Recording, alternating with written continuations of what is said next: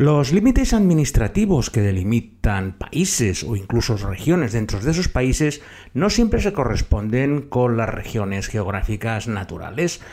El hombre muchas veces ha diseñado sobre los mapas unas fronteras que no se corresponden a lo que histórica y geográficamente han representado algunas regiones. Hoy nos vamos a ir a uno de esos lugares que cuando diga el nombre cuando hayáis leído dónde íbamos, os habréis quedado un poco sorprendidos por no saberlo ubicarlo perfectamente, pero que responde perfectamente a esta descripción de una región geográfica que no tiene ninguna relación con un país o una región administrativa. Y para irnos a este lugar, que ya os adelanto que es muy bonito, me he comido un Schäufele con patatas, que es un codillo de cerdo, una cosa potente, y lo he regado con un vino Silvaner que me lo han servido en una botella especial que se llama Boxbeutel, que es la, típica de esta variedad vinícola y que para que os hagáis una idea es muy parecida a la del Mateus Rosado, porque hoy con Traveling Series con Lorenzo Mejino nos vamos a Franconia, en Alemania.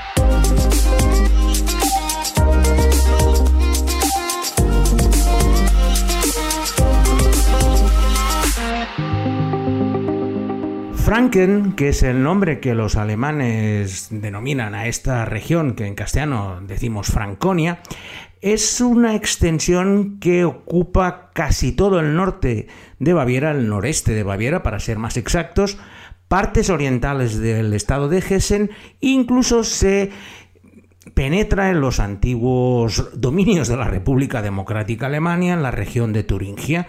Así pues, la región de Franconia, que a su vez está dividida en alta, baja y media, se extiende pues por todo este norte de Baviera con ciudades importantes que visitaremos como Nuremberg, que sería su capital natural, aparte de otras más pequeñitas que se han conservado maravillosamente desde la Edad Media y que serán el objeto de nuestro viaje. Ya os adelanto que hoy va a ser una excursión muy de ciudades. Vamos a visitar cinco ciudades especiales que se enmarcan en dos rutas muy turísticas de Alemania, que sería la ruta romántica y la ruta de los castillos, pero que ya os puedo adelantar que son uno de esos lugares que si podéis, como no está muy lejos de nuestro país, una escapada a Franconia para conocer las ciudades que os vamos a hablar hoy y las series, si las podéis ver, pues no deja de ser un atractivo que tenéis que tener en cuenta para vuestras planificaciones veraniegas. Nuestra ruta por Franconia va a comenzar en una ciudad que se encuentra casi al límite de lo que antes era la antigua República Democrática Alemana y que ahora pues desde la anexión pues ha quedado mucho más céntrica que lo que estaba durante casi todo el siglo XX que era una casi una ciudad fronteriza y es una de las más bonitas de la zona. Me estoy refiriendo a Bamberg. Bamberg es una pequeña maravilla. Si empezáis a pasear encontraréis callejones estrechos, esquinas que no sabes lo que te vas a encontrar al otro lado, casas medievales con unas fachadas barrocas completamente trabajadas y toda la ciudad respira un aire romántico que te traslada pues, a los siglos XVI, XVII. Ellos dicen que es el centro histórico intacto más grande de toda Europa. Tuvo suerte que en ninguna de las dos guerras mundiales la ciudad fue bombardeada ni invadida, con lo cual se conserva a la perfección. Bamberg se tiene que visitar a pie. Dejas el coche en alguno de los aparcamientos de fuera y empiezas a caminar por las ciudades. Llegarás a la Catedral Imperial, que tiene cuatro torres magníficas, que es un poco el símbolo de la ciudad. También llegarás a la nueva residencia y los jardines románticos llenos de rosas el juzgado antiguo y todas las callejuelas de la ciudad antigua que se encuentran al lado del río Regnitz que atraviesa toda la ciudad y que conforma una especie también de pequeña Venecia.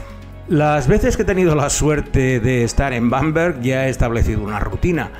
Básicamente durante el día me pierdo por las callejuelas y voy descubriendo rincones, casas, fachadas y la verdad es que cada vez que voy encuentro lugares nuevos, pero eso sí, a la que se pone el sol me dirijo a una de las 11 fábricas de cerveza que tiene Bamberg para unirme a las hordas de locales que se sientan en, una, esas típicas mesas corridas que seguramente reconoceréis del Oktoberfest de Múnich. Pero aquí es una tradición. Hay algunas que están en las colinas, que son las más visitadas durante el verano, porque tienen las mejores vistas. Y en esas terrazas interiores o exteriores, dependiendo de la época del año que estés, pues empiezas a beber jarras de cerveza tras jarras de cerveza. Si tienes hambre, pues bueno, el codillo que te he dicho, o las salchichas, que por esa zona es otra de las en que toma la gente. Y si tenéis la suerte de estar un domingo por la noche en uno de estos lugares con televisión, veréis una de las tradiciones alemanas más importantes desde hace 40 años y no es otra que ver en directo el episodio de la primera serie que os vamos a hablar hoy, Franken Tatort. So wie es aussieht, haben sich die beiden doch mehr, also ich meine, besser gekannt. Wer wen? Hatten Sie eine tiefere Beziehung? Kennen Sie den kleinen Jungen? Nein. Dankeschön. Franken Tatort es la franquicia que se desarrolla en Franconia de la venerable serie Tatort que aquí se ha estrenado como el lugar del crimen. Es una serie que son películas televisivas que se desarrollan en todas las ciudades alemanas con diferentes equipos investigadores. Es lo que se llama un crimi. Empezó, pues lógicamente, por las ciudades mayores, Múnich y Hamburgo, pero luego cada una de las televisiones regionales alemanas quiso tener su propia franquicia y desarrollar sus propios casos de Tator, coordinados por una persona que estaba en la central de la televisión pública alemana, la RD, que coordina un poco los guiones, pero todas las televisiones, incluso la suiza o la austríaca de habla alemana, tienen su versión propia de Tatort. En Baviera estaba centrada en Múnich, pero hace cinco años decidieron hacer como una segunda franquicia dedicada precisamente a la región de Franconia, el denominado Franken-Tatort.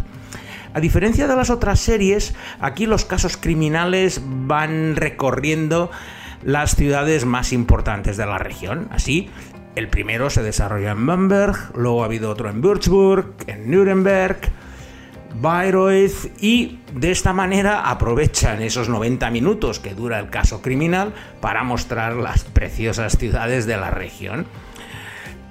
Eh, a ver, la serie es una investigación criminal cartesiana alemana. Se produce un crimen, viene el equipo de investigadores, en plan cartesiano, empiezan a investigar todas las pistas, descartan sospechosos, al final descubren el culpable.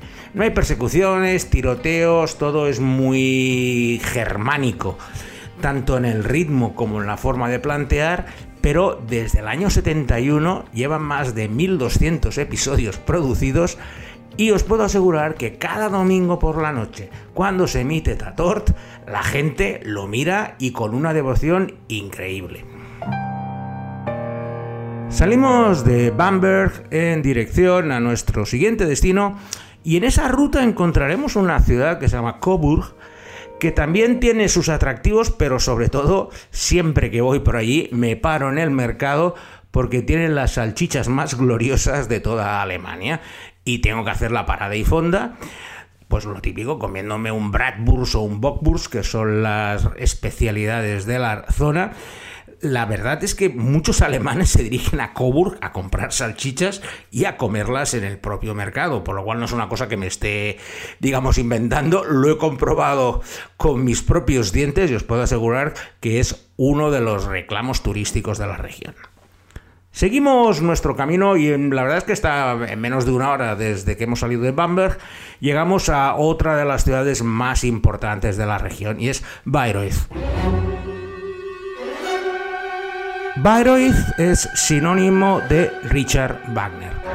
El músico alemán eh, es el protagonista absoluto de todo lo que sucede en esta preciosa ciudad de Bayreuth, donde se encuentra uno de los edificios más bonitos de toda Alemania, como es la Ópera de Bayreuth, eh, una ópera que su nombre alemán es Margravial Opera House, Lo construyeron en el siglo XVIII dos arquitectos que eran las superestrellas de la época, Joseph Saint-Pierre y Giuseppe Galli, y es un edificio barroco impresionante.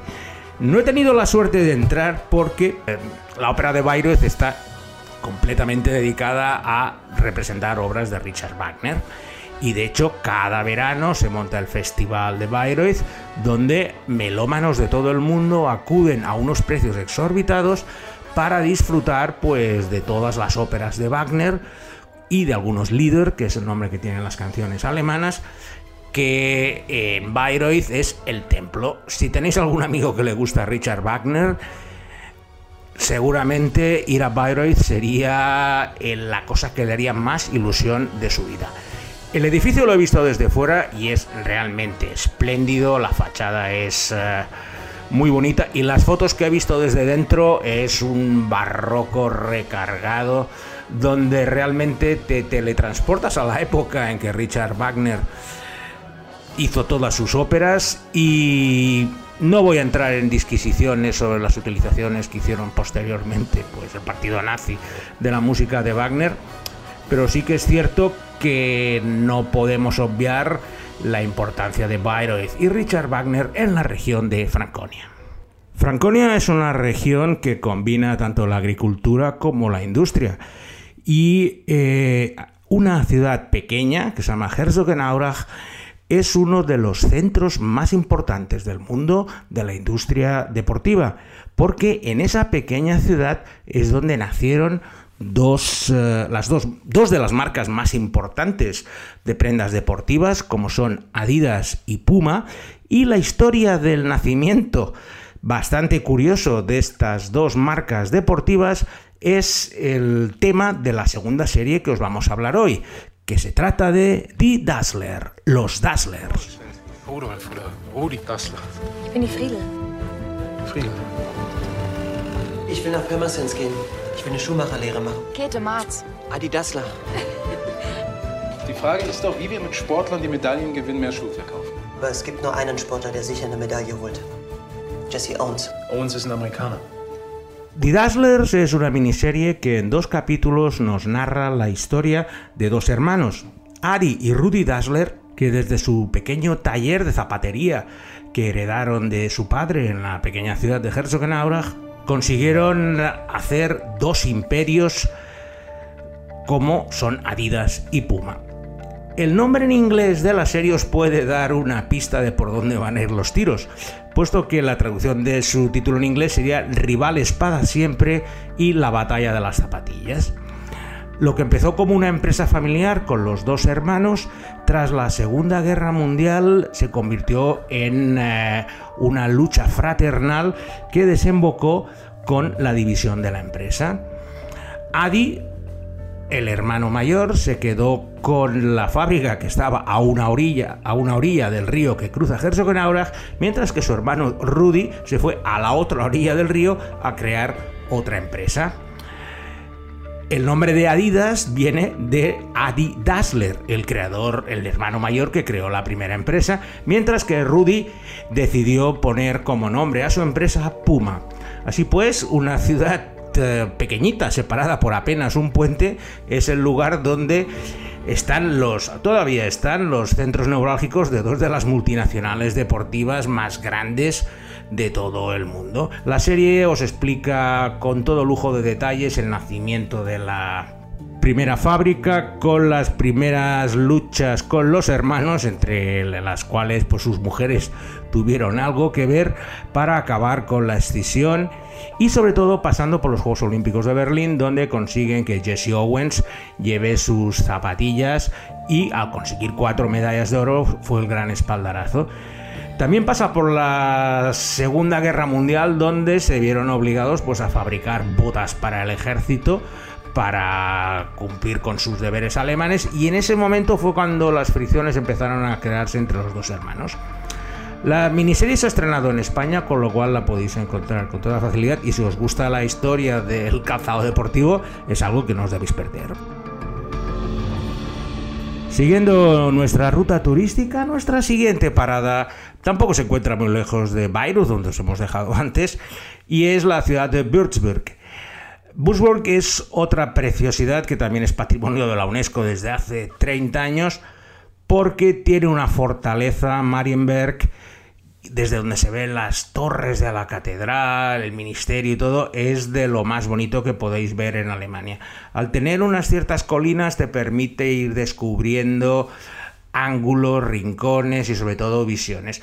Es otra de esas ciudades donde es un verdadero placer pasear por el, eh, por el casco antiguo que se mantiene perfectamente y eh, toda ella está bañada por el río Main, el Meno creo que se dice en castellano, y podéis estar todo el día paseando y por luego, en este caso, lo típico de la región de Würzburg, que es el vino. Como curiosidad para los deportistas, también os puedo decir que ahora se ha hecho muy famosa porque es el lugar de nacimiento de Dirk Slowitzki, uno de los mejores jugadores alemanes, uno, el mejor jugador alemán y que ha jugado muchísimos años en la NBA.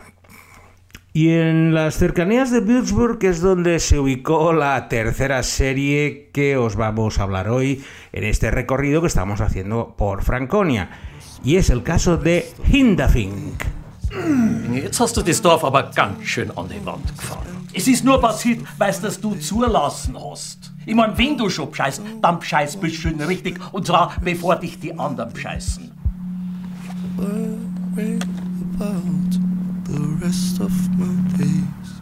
Hindafing es una comedia muy negra, casi podríamos decir en el estilo de los hermanos Cohen y su Fargo, que narra el auge y el declive de una pequeña ciudad que se llama Hindafing, una ciudad ficticia, que tiene un alcalde que se llama Alphonse Sichel Jr., que está endeudado hasta las cejas. Debe dinero al banco, debe dinero a su camello, puesto que tiene un grave problema con las metanfetaminas, y lo único que quiere es recuperar todo el dinero negro que su padre al morir ha dejado pues por cuentas offshore en paraísos fiscales y que necesita ese dinero pues para poder ponerse al día.